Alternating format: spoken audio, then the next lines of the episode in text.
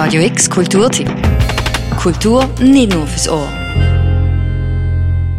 Genau heute, am 7. November 1954, ist mit einer neuen Schleuse der Rhein aufgestaut worden, was dann kurz darauf zur Inbetriebnahme vom Flusskraftwerk Biersfelde geführt hat, wo bis heute steht. Gestern, am 6. November 1896, ist eine neue Unibibliothek vor dem Bernoullianum eröffnet worden.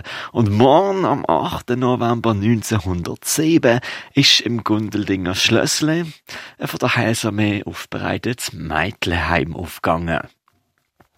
Die drei Daten, vom Flusskraftwerk Bersfelde, der Bibliothekseröffnung und dem neuen Meitleheim sind mehr als Fun Facts, sondern Eckpunkte in der Basler Stadtgeschichte, festgehalten auch im neuen Buch 365 Tage Basel, erschienen im Christoph Merian Verlag. Sie sehen, 365 Tage Basel ist kein Stadtbuch, sondern viele Stadtbücher in einem. Letzte Woche ist die Buchvernissage gesehen. 365 Tage Basel ist so etwas wie eine Compilation, wo die Autoren Carlo Clivio und Tila Richter für jeden Tag im Jahr einen passenden Eintrag aus einem von der Basler Stadtbücher aufbereitet haben. Es will die Geschichten hinter dem Sichtbaren ausleuchten, Stadtgeschichte so erzählen, dass sie vom Staub der Zeit befreit, nochmals lebendig wird. Vielleicht verstehen wir dann die Stadt besser als zuvor, erkennen Zusammenhänge, können etwas sehen, das den Charakter der Stadt eine Zeit lang geprägt hat. Und am meisten würde uns freuen, wenn das Buch mit seinen 365 Blicken zurück einen kleinen Beitrag dazu leistet, Basel heute mit anderen Augen zu sehen. Für alle, die das nicht ganz auf dem Schirm haben, das Basler Stadtbuch wird jedes Jahr neu rausgegeben und ist so ziemlich das, was der Name andeutet. Das Buch zur Stadt. Eine Chronik, die anhand von Bildern und Artikeln sammelt, was in diesem Jahr vielleicht besonders prägend war. So dient es vor allem auch als Tool zur Erhaltung von der Geschichte von Basel.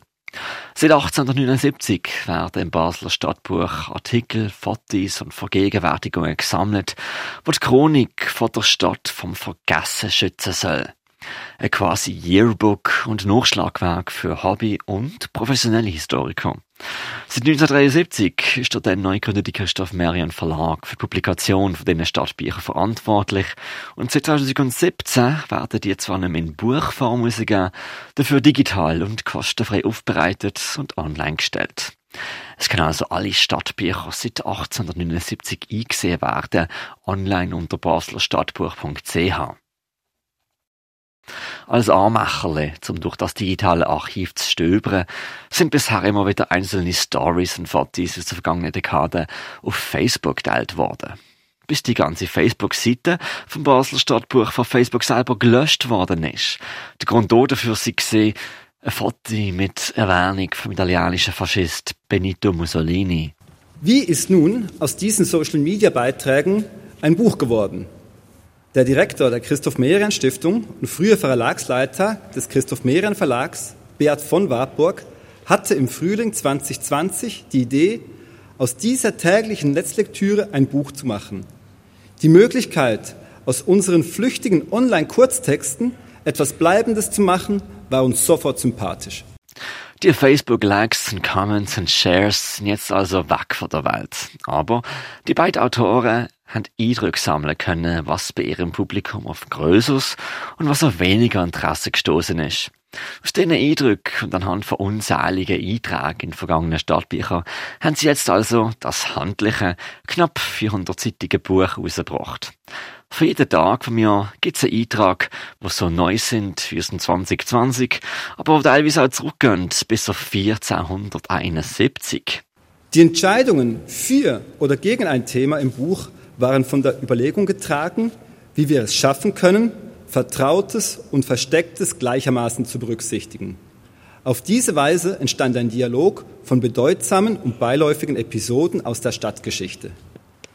Das zufällige Nebeneinander im Kalendarium sorgte dann für zusätzliche Zeitensprünge durch elf Jahrhunderte und Themenwechsel von der Weihe des Heinrichsmünsters bis zur Corona-Krise, von der Gründung des Frauenhauses bis zu mittelalterlichen Basler Hüten, vom Elefantenspaziergang auf dem Barfüßerplatz bis zum Bau des Kernkraftwer des Kraftwerks Piersfelden.